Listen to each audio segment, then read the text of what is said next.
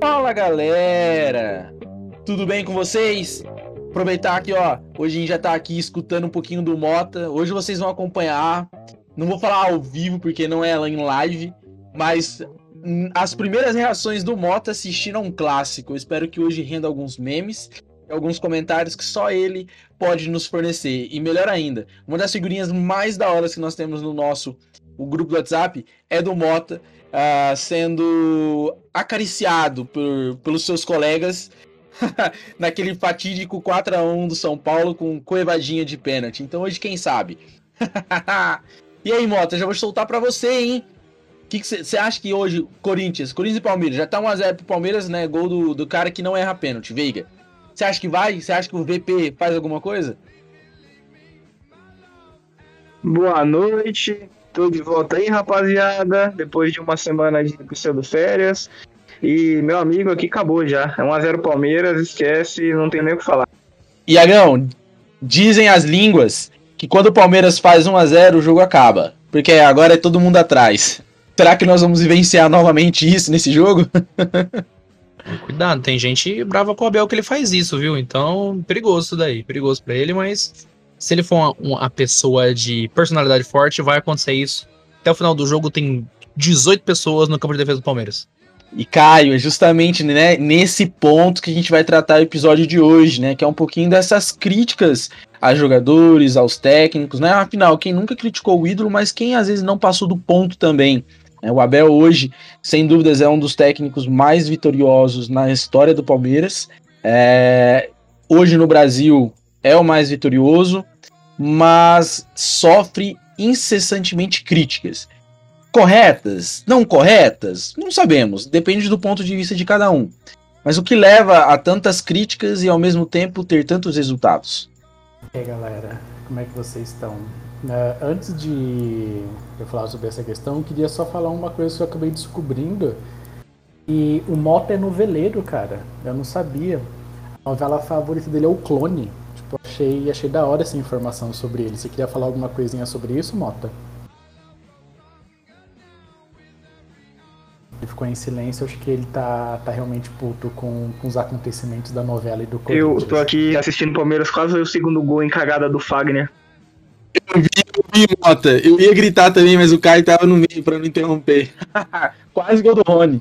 Mas, cara, essa questão da, da crítica, tipo, ela acontece. O problema não é você criticar, mas o ponto é o, como que você vai fazer essa crítica, né? pode não curtir o trampo do, do Abel, beleza, tipo, o estilo de jogo, uma coisa assim, mas falar que, tipo, fazer comentários já, tipo, pessoais, aí eu já acho que, que foge um pouquinho e é esse ponto que a gente vai, vai comentar hoje. Mota, eu já vou até puxar você mesmo, já vi que você abriu o, o microfone. É, hoje, é, para mim, né, o Abel é o, o maior técnico que nós temos no Brasil em questões de resultado, tá? Em questões de resultado. Mas o que acontece é que passa-se do ponto, às vezes, com, com as críticas a ele. O que, que incomoda tanto aos jornalistas a ponto de o Abel ser extremamente criticado? E, e mesmo assim, conquistar títulos? Cara, é, eu acho que é uma série de fatores que, que incomoda a mídia. Primeiro, que o Abel joga futebol pragmático, né? A gente já discutiu isso aqui diversas vezes. O futebol dele é futebol de resultado, não futebol de vistoso, né? A gente comentava. É, apesar de hoje estar tá engolindo o Corinthians, pelo amor de Deus, o Dudu tá vindo pela direita, tira a bola disparada. Desculpa, gente, mas hoje tá foda. É, é, um futebol pragmático, um futebol de resultado, um futebol de 1x0 retranca. Se der pra fazer o segundo, faz. Se não der, tá beleza. E a gente ficou mal acostumado com o ano do JJ e com o futebol português bonito do JJ do Mingau. E agora a expectativa de que todo treinador português que chegar no Brasil ou estrangeiro com uma ideia diferente vai adaptar num futebol rápido, um futebol intenso, um futebol de troca de passes, e não é o futebol do Abel, cara. O futebol do Abel é um futebol realmente pragmático, futebol parado, de contra-ataque, de forçar o erro do adversário. E isso incomoda muito a mídia. E por outro lado também como os treinadores brasileiros, porque é brasileiro. Então ele tá tirando um cargo de alguém que é, poderia ser daqui. E aí tem, inclusive, hoje o Renato Gaúcho, ídolo do, do, Caio, do, do Caião, deu uma entrevista falando que futebol é o emprego que mais gera emprego pra gente burra no mundo disparado. E pior é que nesse ponto eu tenho que concordar com o Renato Gaúcho. Pois é, e criticando bastante a questão de estrangeiros no país. Ele também é muito crítico. A gente vê vários treinadores brasileiros. É, a gente viu o Roger, o Roger, aquele Roger atacante reclamando do Abel, falando de bacalhoada. O Roger, o cara que era horrível como centroavante, agora é treinador do Atlético, lá de Minas Gerais. Então, acredito que por ele ser estrangeiro, né, tirar a vaga de um brasileiro, entre aspas, aqui no Brasil, e a questão do modo como ele bota o time dele para jogar, são as coisas que incomodam, e infelizmente as críticas estão passando do, do limite. Criticar tem que criticar mesmo, se você tiver uma razão, um fundamento para criticar, é válido, todo mundo está passível de crítica, de elogio. Agora, quando torna pessoal, inclusive o Neto, né, o craque Neto, também foi super escroto com, com o Abel, falou até da mãe dele, achei assim, é, lamentável, né, fazer um, uma, uma, atitude daquele nível. E é o que eu do Neto, achei ele engraçadão, mas passou dos limites total. E para mim é por causa disso, Kaique. Caio, até que ponto a passagem do JJ foi boa pro futebol brasileiro? Foi muito boa.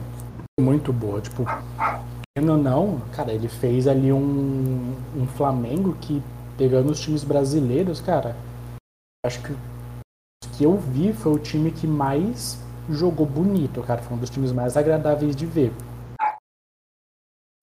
Mas pensa como herança. Porque hoje que eu acho que o ponto que o Mota levantou é muito importante. Agora, tudo que vem pós-JJ é caótico se não chegar igual. Isso é mais pra torcida do Flamengo. Porque, por exemplo, cara, eh, qual que é a torcida mais chata que tem nessa questão de, de crítica, cobrança? É a torcida que tá ganhando. Cara, uh, a torcida do Flamengo teve ali, tipo. Falando bem a real, o JJ foi um ponto fora da curva. Por quê? Porque ele não teve nenhuma influência da, de diretoria.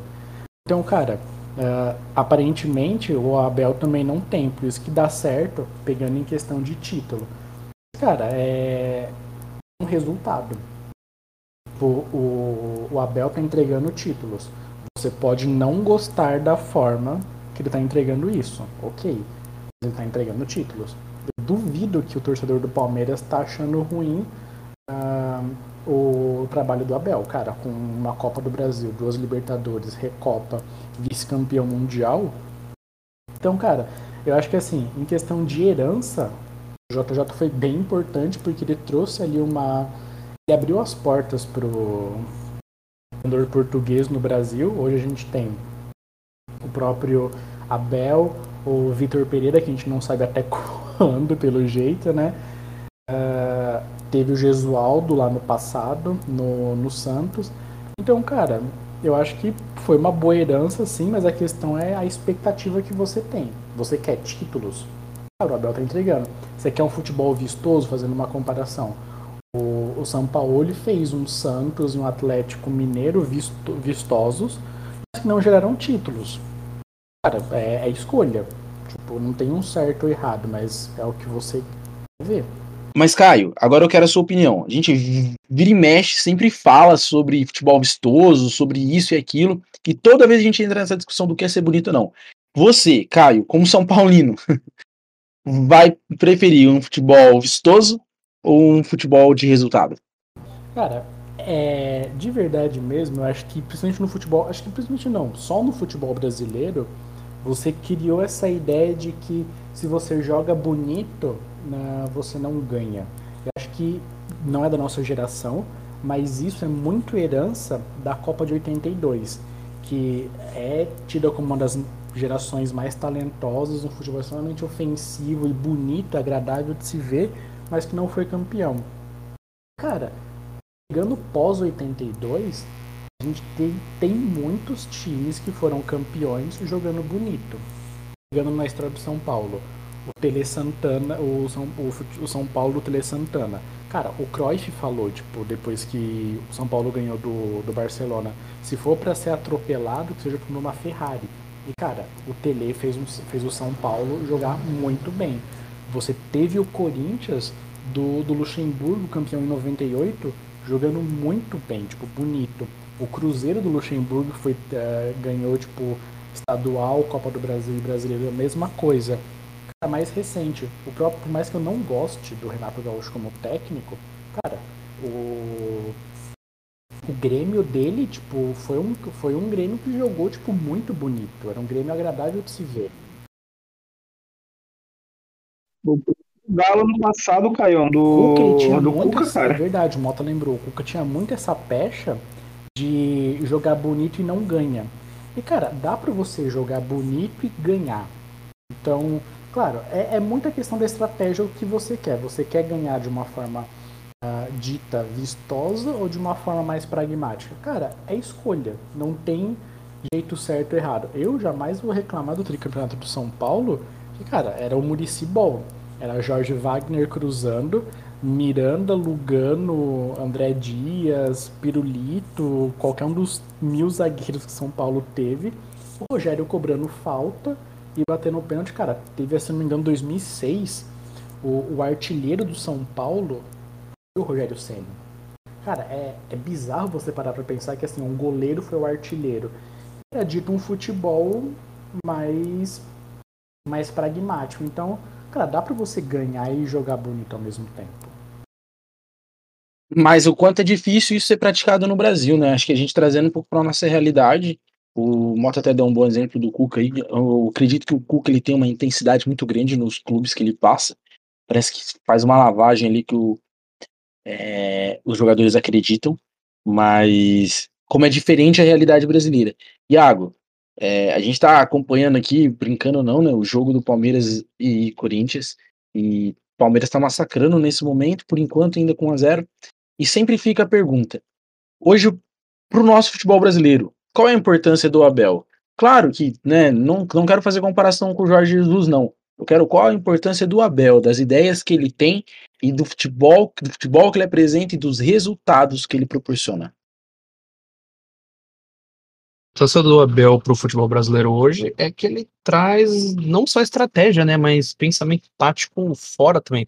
Porque para o jogador executar o que o Abel Ferreira quer, ele tem que aprender a tática. Não só tipo, ah, eu fico aqui na esquerda, quando o time sobe eu vou junto, quando o time tá nessa posição eu entro aqui na linha de três zagueiros para fazer um, um quarto. Não, ele tem que aprender a jogar com o Abel, então eu acho que ele não só ele demonstra o futebol dele, a técnica dele, mas ele aprende também a questão tática, a questão de olhar o campo como um todo, como uma, um, um, tabuleiro de xadrez. Então, eu acho que o Abel eleva o nível do jogador, dos jogadores do Palmeiras. Tem muito jogador ali que realmente individualmente joga muita bola, mas dentro do esquema do Abel joga muito mais. Pô, Zé Felipe, o Zé Felipe não, cara, é Zé Rafael. Opa! Boa grande marido da Virgínia. Mas o, o Zé Rafael, ele, para mim, ele é um jogador bom, que dentro do esquema do Abel fica ótimo, né? Você tem também. Oh, o Veiga dispensa comentários, mas eu acho que no esquema do Abel ele é muito bem aproveitado. Principalmente jogadores como o, o Rony e o Dudu, que são de velocidade, então você coloca os caras para jogar no contra-ataque, os caras. Os caras, tá 1x0 pro Palmeiras, o Rony e o Dudu brilha. Porque é uma contra-ataque que bota eles, eles vão fazer um segundo, vão fazer um terceiro, e às vezes vira goleada. Quando na realidade não foi um time ofensivo, mas que soube aproveitar as oportunidades. Então eu acho que a importância do Abel hoje é ele cria uma sombra para os outros técnicos também, né? Para para pensar. Os outros técnicos têm que elevar o nível deles de conhecimento, de treino, para poder chegar ao nível do Abel. É aquele esquema, né? Uma pessoa muito boa, às vezes, acaba puxando o nível do local junto, né? Seja por as pessoas que querem ser melhores do que ele, ou seja pessoas que querem chegar próximo dele, né? Então, eu, eu vejo, sim, isso se o Brasil entender como, como o Abel funciona. Se o Brasil entender como o Abel funciona, o futebol brasileiro vai crescer. Porque você pode perceber que o Brasil não entendeu como o Jorge Jesus funcionou. Então a gente não teve um, um crescimento, pelo menos por enquanto, né, a curto prazo. Mas se a gente entender como o Abel funciona, eu acho que o Brasil tem um crescimento a curto e médio prazo muito grande. Iago, você falando me lembrou muito que a gente teria que muito ter a oportunidade de ler o livro do Abel Eu tive a oportunidade de ver uh, algum, alguns resumos, alguns comentários. Confesso que isso vai ser assim na virada do mês.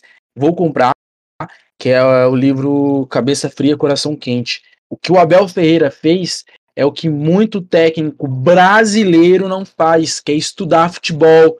Que acha que chega lá, é dar cerveja, colocar a mulher na concentração e que depois em campo tudo se resolve. Futebol é treino, treino, treino, treino, treino.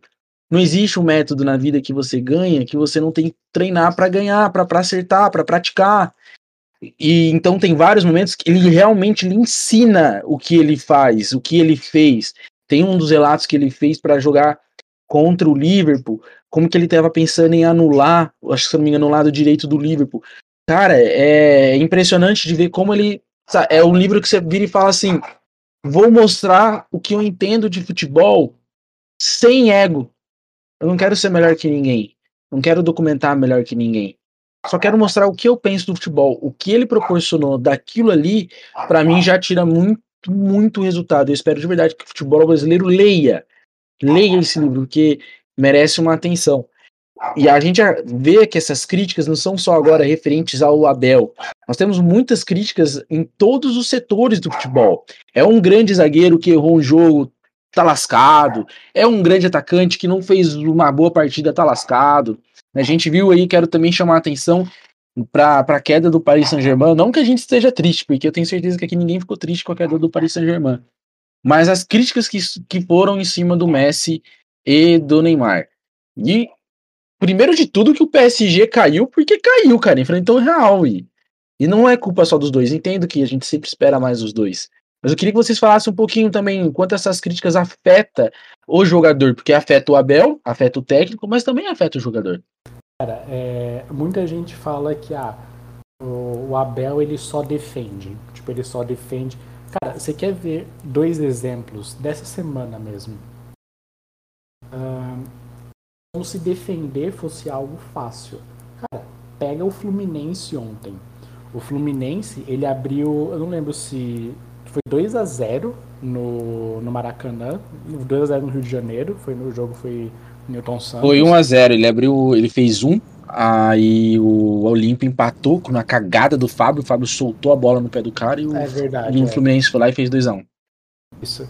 É... Depois do terceiro, foi 3 a 1 o jogo. Isso, verdade. Eu lembro que era dois gols de diferença. Tava 3 a 1.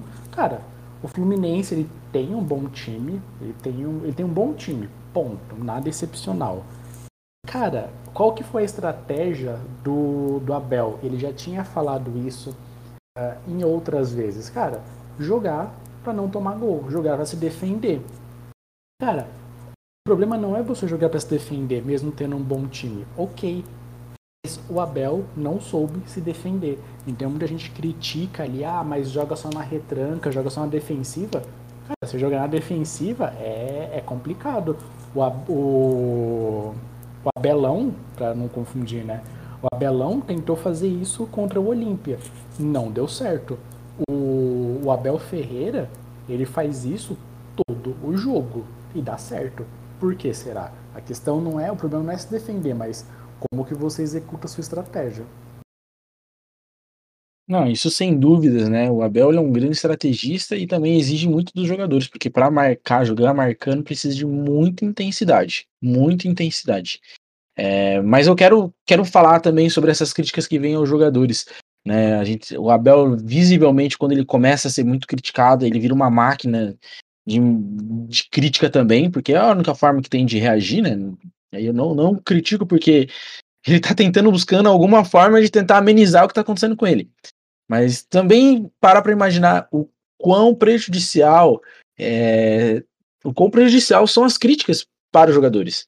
É, Iago, pensa você, como profissional, recebendo crítica, crítica, crítica, crítica, como que a cabeça fica com tudo isso? A cabeça fica com tudo isso que eu tenho dinheiro para pagar psicólogo, né? Tratar do meu, da minha saúde mental, que o Caio sabe mesmo, hoje é muito relegado no cenário do futebol, né? Não sei no futebol mundial, mas no futebol brasileiro foi renegado, está sendo renegado, não tem psicólogos, por exemplo, na seleção brasileira para tratar derrota, para tratar uh, críticas, né? Principalmente no futebol, que é um bagulho muito emocional, então a galera critica muito uh, não só o jogador, mas a pessoa, né? O que ele faz fora do campo, o que ele deixa de fazer. Então, eu acho que esses jogadores têm que ser melhores, não melhor assessorado, mas eu acho que eles têm que, a quem vive com eles tem que ter pelo menos uma noção de que eles vão ter esse tipo de crítica, eles têm esse ser, o, crítica, o nível de crítica é o mesmo nível que eles têm de exposição. Os dois são paralelos, assim, não tem, um não é menor que o outro. Então, ele tem que ser muito bem acompanhado sempre de um profissional de saúde, um profissional da saúde mental, não, psicólogo, psiquiatra, terapeuta, se possível, toda uma equipe para ser amparado, porque ao mesmo tempo que eles são, eles têm grande exposição, grandes marcas, é garoto propaganda, não sei o que, eles também vão ser atacados da mesma forma. É difícil um jogador, eu acho, hoje, conseguir separar críticas construtivas, né? ah, o que ele não tá fazendo certo no campo, o que tá deixando de fazer, de críticas voltadas à pessoa. Né? A gente vê isso muito com o, o Neymar, né? A gente critica muito o futebol dele porque a gente sabe que ele pode dar muito mais, mas ao mesmo tempo, muitas dessas críticas também são voltadas à pessoa. Ah, o Neymar fez uma festa no final do ano. Ah, o Neymar não sei o quê. Tá, pessoa, ele faz o que ele bem entender. Se ele quiser sumir no mundo e só aparecer para jogar bola, tudo bem, é, é dele, a vida é dele. Então, eu acho principalmente o Neymar, ele às vezes não consegue separar a crítica construtiva do futebol para a crítica da pessoa, mas às vezes a galera também não quer separar essa crítica e manda tudo direto para ele. É bem complicado, cara.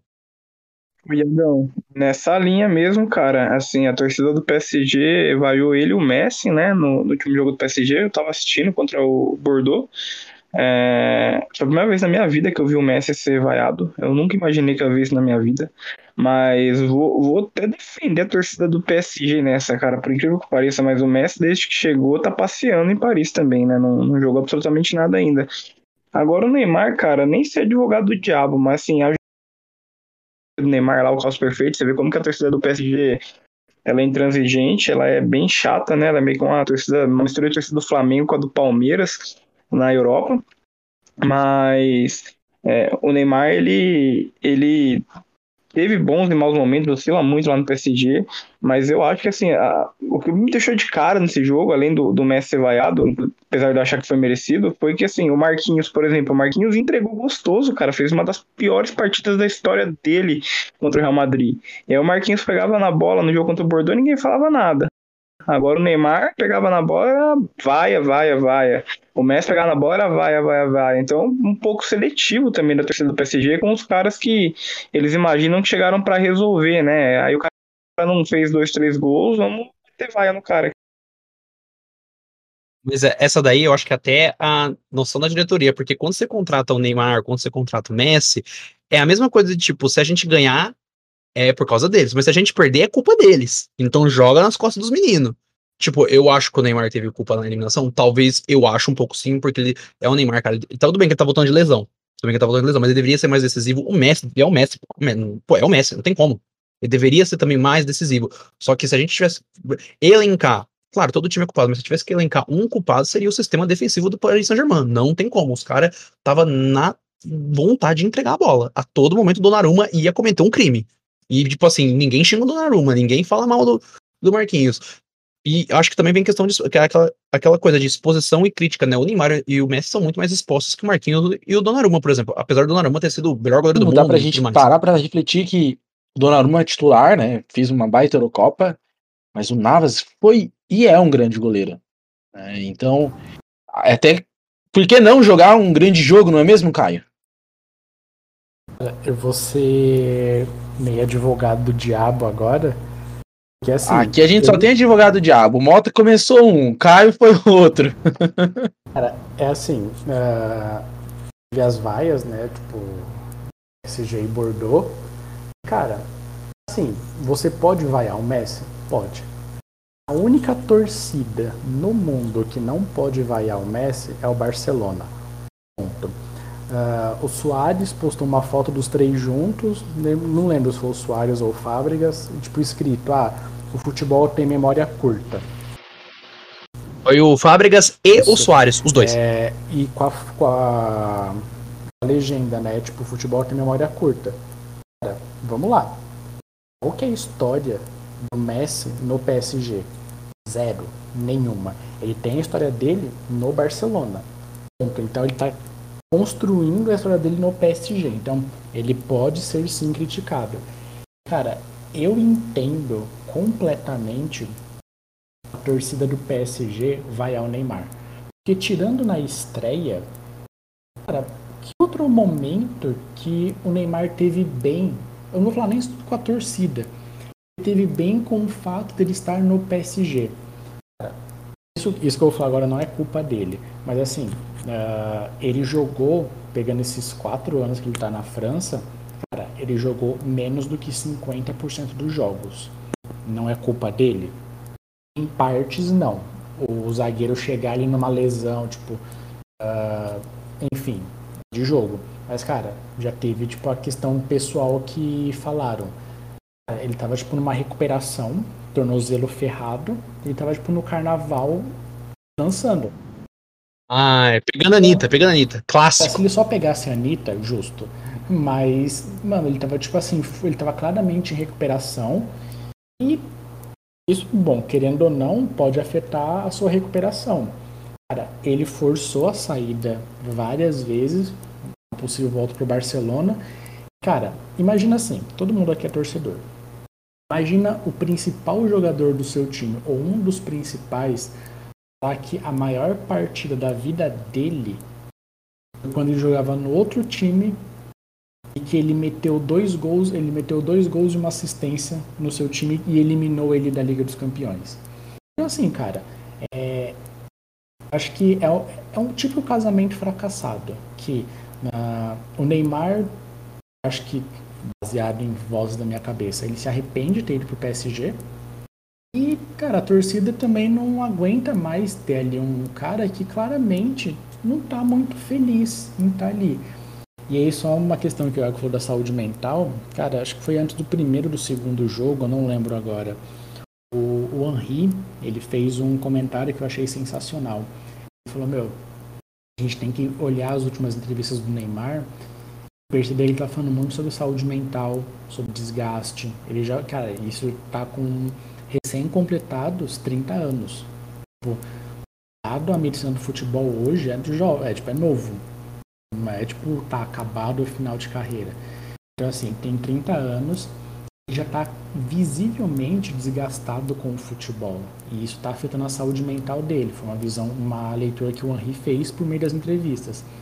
A gente, e aí depois você corta pro Brasil, Casa Grande, ou Casa Grande, isso me chateou muito, falar que o Henri é errado, que não tem nada a ver com saúde mental, que o Neymar tem que se preparar para a Copa do Mundo.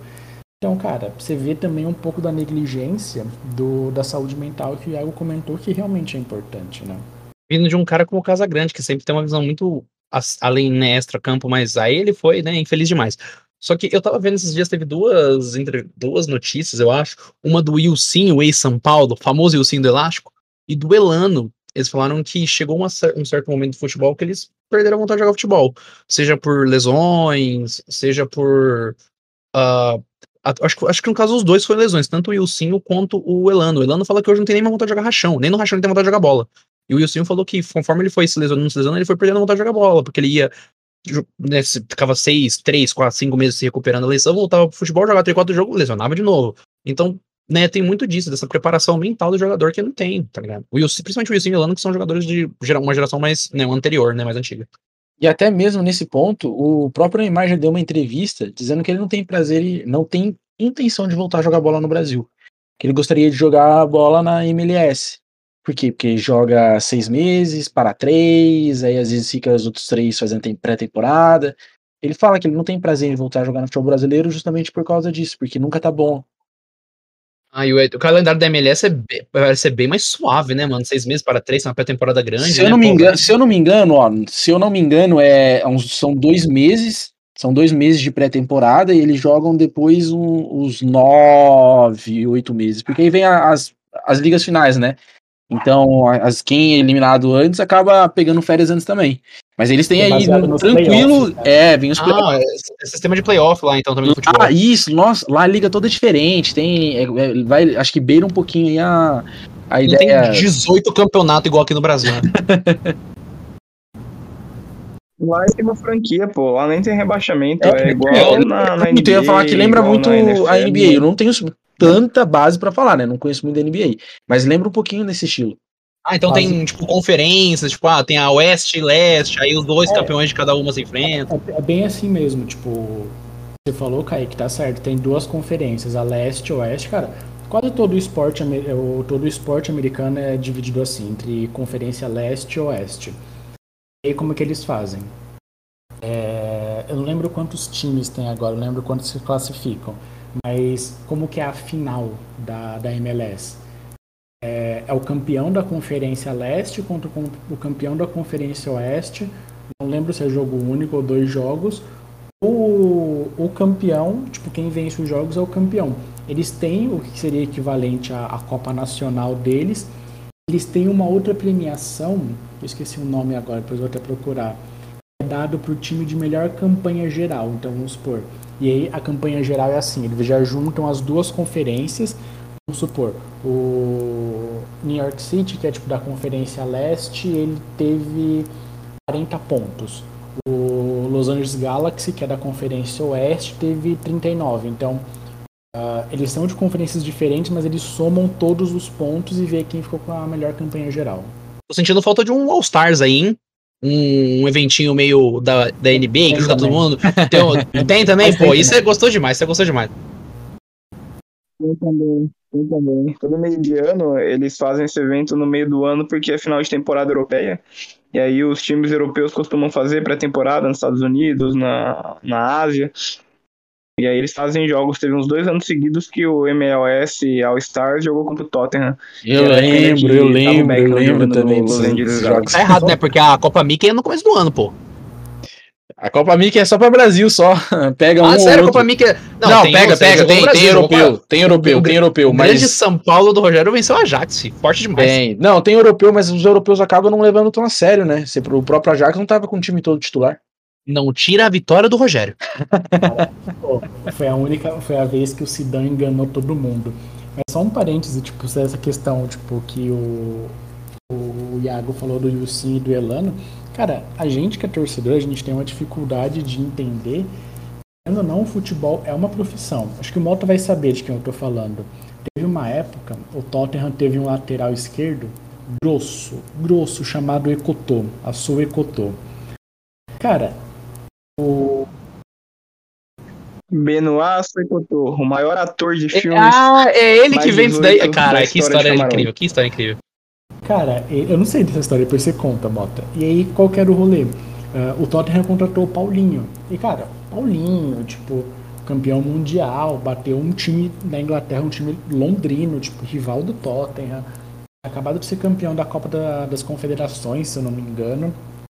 Cara, perguntaram para ele, ô, oh, você manja quem é o Paulinho? Ele, cara, eu não sei nada de futebol. Pra mim, eu venho, treino, jogo e esse é meu trampo. É tipo o cara que trampa fritando batata frita, que chega em casa não quer ver batata frita. A gente tem essa dificuldade de entender que futebol é uma profissão, cara. E o sonho dele era ser ator pornô. Incrível. Essa é a história, Caião. Depois que ele aposentou, o sonho dele era ser ator mais 18. Se ele realizou ou não, aí eu já não tô a par, mas era o objetivo de vida do rapaz. Mas tem muito jogador, cara. Tem o Arlan também, que jogou muito tempo no Manchester City, antes de ser o Citão comprado que também não gostava de futebol. E se você procurar na internet, você encontra diversos casos de jogadores de futebol que não curtem futebol. Os caras trabalham no futebol, é a profissão deles, eles são bons naquilo, mas não ligam pro esporte, não acompanham, não são vidrados, não vivem, não vivem aquilo intensamente como a gente espera que os caras vivam, porque é o sonho de muita gente ser jogador de futebol, principalmente aqui no Brasil, que é o sonho de criança. Hoje é ser gamer e youtuber, né? Mas antigamente, nos anos 90, era ser jogador. E aí a gente quer que o cara seja vidradão, que passe a viver a vida dele em, decorrência do futebol. E muitas vezes não, é a profissão do cara. O cara vai lá, treina, joga e na hora de folga dele o cara não quer nem saber de jogo, velho. O cara quer saber das coisas dele. Gente, eu, a verdade é, o Neymar um dia já gostou de jogar bola, hoje ele não gosta mais, ele só é bom, ele só não gosta. Se você falou, Neymar, tu prefere. Tu tá ganhando dinheiro que você tá ganhando, você tá ganhando dinheiro que você tá ganhando, ninguém vai tocar. Você prefere jogar bola ou tu prefere sentar a bunda e jogar um CSzinho na live? Ele vou jogar, vou jogar um CSzinho na live, pô, eu não vou jogar bola.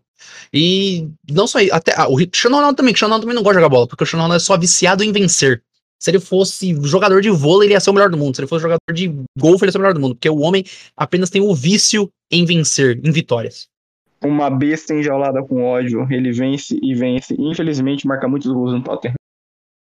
Uma informação aleatória, o Iago falou do Neymar jogando CS. Cara, só de informação aleatória. Só de skin no CS, o Neymar tem tipo equivalente a 200 mil reais.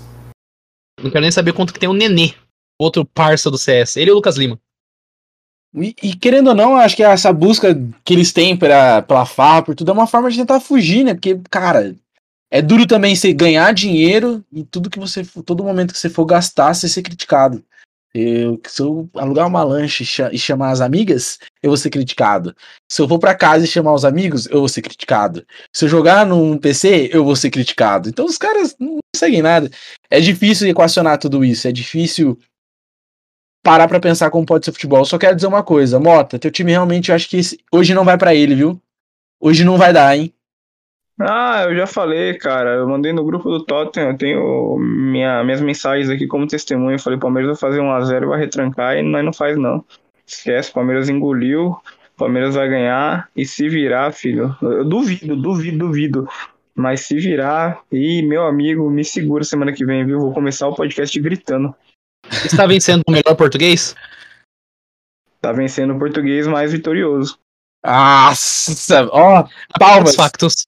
Tem, tem a palminha? Eu quero que na edição você coloque as palminhas, que agora você foi ligeiro, Mota. Você saiu bem, você saiu bem. Já tá pronto pra, pra profissão que você escolheu. Rapaziada, eu acho que de tudo que a gente leva é que é gostoso sim dar uma conectada. Né? Nós gostamos disso. Faz bem, faz parte do futebol, mas tudo tem que saber dosar né? Eu queria que é, hoje o encerramento começasse com o Caio, né? Até porque o Caio é o psicólogo do, do grupo, né? Então tenho certeza que sabe um pouquinho mais do quão prejudicial é você viver nesse constante clima de pressão, de nunca tá bom, nunca tá certo, nunca faz isso, nunca faz aquilo. Até quando ganha, você vai ser criticado. Então, o encerramento é todo seu, Caio. E, e justamente porque você, para que você possa falar um pouquinho no sentido de como lidar com as críticas, como seriam as formas que a gente pode buscar de tentar trabalhar isso para que isso não acabe também um pouquinho com, com a sua vontade de viver. Primeiro, você vai pagar minha hora. Se pagar minha hora, eu dou uma de psicólogo aqui e coloco até meu jaleco. Ô louco, Mas... velho. Você parcela? Cara, na próxima situação parcela, o importante é pagar. Mas, cara, tá certo. Eu, vou pegar o, o, gancho na questão do Abel. Cara, vamos parar pra pensar o seguinte. Uh, Abel, ele, tipo. Imagina assim, cara. Você conquistou títulos. Você fez o seu trampo. Você conseguiu resultado no seu trampo. Pessoas de outras empresas estão criticando você porque você fez o seu trabalho é, tipo, assim, é uma crítica que você pode não gostar da forma que ele entregou. Vamos supor, uh, o Kaique é nosso chefe, tipo, eu, o Iago e o Malta, a gente tem que entregar três PowerPoints. Cada um vai fazer de um jeito. Qual era o objetivo do trabalho? Era entregar o PowerPoint, não era? Com o conteúdo. Os três entregaram, cada um da sua forma. Qual vai ser melhor ou não? Cara, aí é uma questão pessoal, mas uh, ele tem entregado o trabalho. E é um outro fator que me eu fiquei pensando depois, cara, imagina você sofrer essa chuva de críticas, uh, críticas válidas em alguns momentos ali, para, putz, não curto o trabalho dele, talvez ele poderia fazer um rendimento melhor, ok. Críticas pessoais, como o Neto fez, como o Morsa fez, que é um radialista também. Imagina você ouvir tudo isso, detalhe, estando em outro país. Então, assim, você está longe da sua família, você está longe tipo, do seu país, você está longe de um local que te é familiar. Meu, é muito pesado isso. Essa questão das críticas também. O futebol, infelizmente, uh, ele é um, um, ambiente retrógrado. Então, é, é, muito raro você ter hoje psicólogos no, no nos times. É você pegar e ver, por exemplo, mentalmente como que o, o Grêmio virou um pó depois da questão ali do, do atentado, a gente pode falar que foi um atentado antes do, do Grenal. O próximo jogo foi contra o Mirassol. Tecnicamente falando, o Mirassol foi superior, mas cara, o time do Grêmio jogou tipo assim, medo. É aquela questão, tipo, imagina você chegar a ameaçar alguém para fazer o seu trampo. Cara, você já faz ele. Então é, é complicado, cara. Tipo, isso, claro, não é só no futebol teve, tem também na, na NBA, só que na NBA, tipo, recentemente, jogadores expressando claramente, cara, eu tenho depressão, eu luto contra isso, só que, cara, é, é uma outra realidade, não tem como você comparar, porque não tem como você cobrar algo de um jogador de futebol e largou a escola, largou tudo que ele poderia fazer como uma criança normal e começou a jogar futebol pensando numa questão financeira para tirar a família dele da pobreza.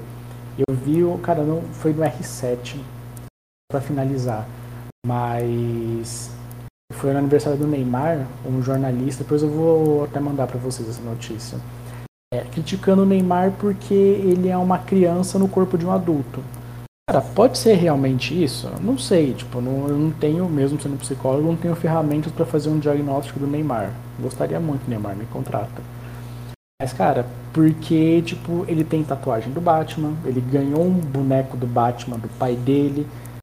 E aí o cara pegou isso, essa, esse gosto dele por um herói, que, ok, todo mundo pode gostar, acho que ainda mais nos dias de hoje, está muito em evidência, ou uma questão de infantilização Cara, é realmente isso? É realmente por conta do, do gosto pelo Batman, das tatuagens pelo Batman, que o Neymar não está rendendo uh, o que ele pode render? Será que é por isso mesmo? Então, aquela questão que a gente falou no começo, o problema não é a crítica, mas está criticando pelo quê? Qual que é o intuito da sua crítica? Você fazer a dita crítica construtiva ou você simplesmente uh, tentar rebaixar uma pessoa por meio de palavras? Então, é basicamente isso é, que eu tinha para falar. Uh, de informação assim, um pouco aleatória, cara, não é tão aleatória, mas é engraçada. A gente viu duas coisas curiosas acontecendo essa semana na Liga dos Campeões e na Liga Europa. Uh, a gente teve o, o Nay Emery traindo a Liga Europa, indo para as quartas de final da Liga dos Campeões. Então ele traiu o maior amor da vida dele, que é a Liga Europa. E hoje o Sevilha, que foi justamente o time que o Nair ganhou três Ligas Europas seguidas, é, foi derrotado pelo West Ham. Então, é isso aí, cara. Você vê, tipo, que não existe mais amor no futebol, como diria Criolo. Ele acha que ah, não deu boa separação, é. Caio. que deu, porque ainda o, Na, o Emery ganhou mais uma Liga Europa com vídeo real, né? Então, mas o cara, em questão de Liga Europa, ele papa mesmo. E é um bom técnico, viu? Quem sabe um dia ele começa a brigar também pela Champions. Precisa só de um bom elenco. Ele, ele foi vice ele com o Arsenal também, né? Que ela final com o Arsenal perdeu ele foi, Chelsea. Ele foi vice na é temporada é, seguinte ele foi pro vídeo real e foi campeão, se eu não me engano. Não. Com o ano fora. Certo ele, não.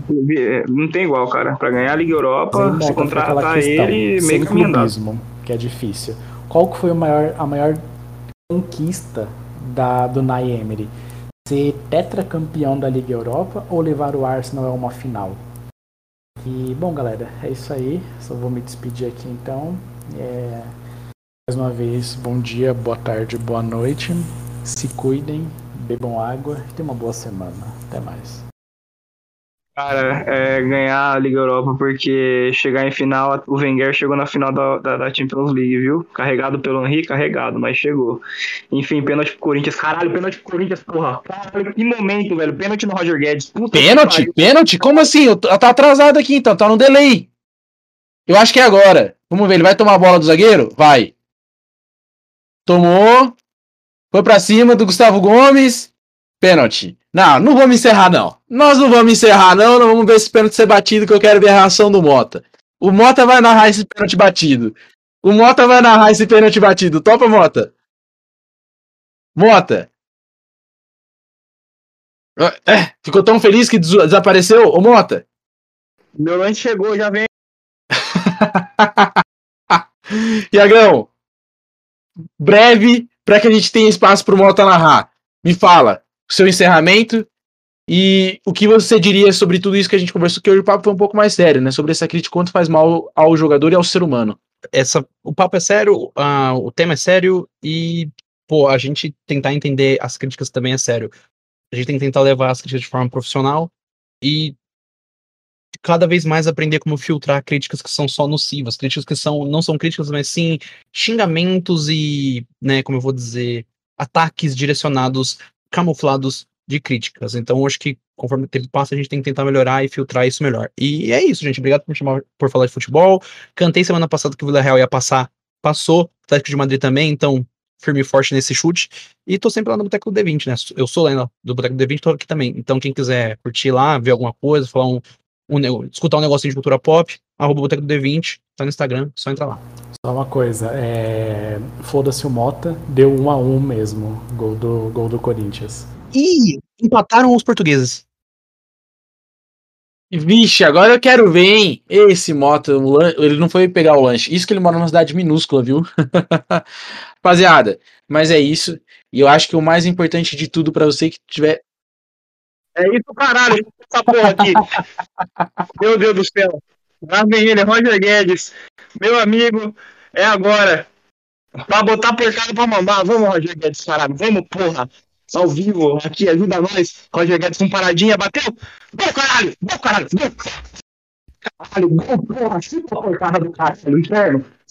Tô vendo sim, porra. Roger Guedes, a lei do ex. Se existe uma lei que não falha, é a tarde da lei do ex. É, ex. Monstro sagrado. Agora pode encerrar. Ah, você tá louco, irmão. Baixo. Ó, ó. Treta, fiz treta. Isso aí, eu quero ver treta mesmo. Porra. O brabo tem nome, Roger ou Guedes. Bota, aproveita a animação e encerra. Meu amigo, que animação! Vou encerrar hoje com música da da Fiel, velho. Se deixar de escolher a música, eu vou começar com Me Dê a Mão, Me Abraça, Viaja Comigo pro Céu. Porque você é louco, eu estou priorizado, filho. Estou priorizado. Palmeiras tomou um gol o campeonato inteiro. Agora tomou o dobro de gols. Por quê? Porque tomou gol de Roger Guedes. É o É isso, é isso. Deixa as nossas redes aí, Mota. Rapaziada, nosso Instagram é o arroba dos clubistas. O nosso Twitter é o arroba.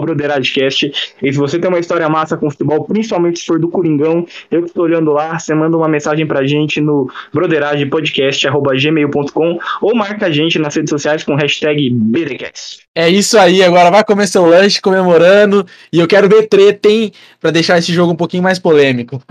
ah, filho, tô ligado, tô ligado. Semana que vem vou voltar como, filho? Enérgico. Ih! Acabou. Mas é isso, galera. Então, o que a gente leva de todo o papo de hoje, críticas profissionais, não é mesmo? Se tem que falar, vamos falar do profissional, sempre pensando na crítica construtiva. Deixa o cara viver, deixa o Abel de lado, não fale da mãe dele, não fale da família dele.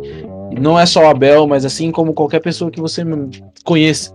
Né? As críticas têm que ser tentar ao máximo voltado para fornecer uma possibilidade da, da pessoa crescer. Então, cuidado com a mão, né? Lembre-se sempre de pensar no próximo. Valeu? Tamo junto. E eu quero só deixar esse espaço pro Mota encerrar, que eu sei que ele vai terminar com o hino corintiano. é nóis, valeu!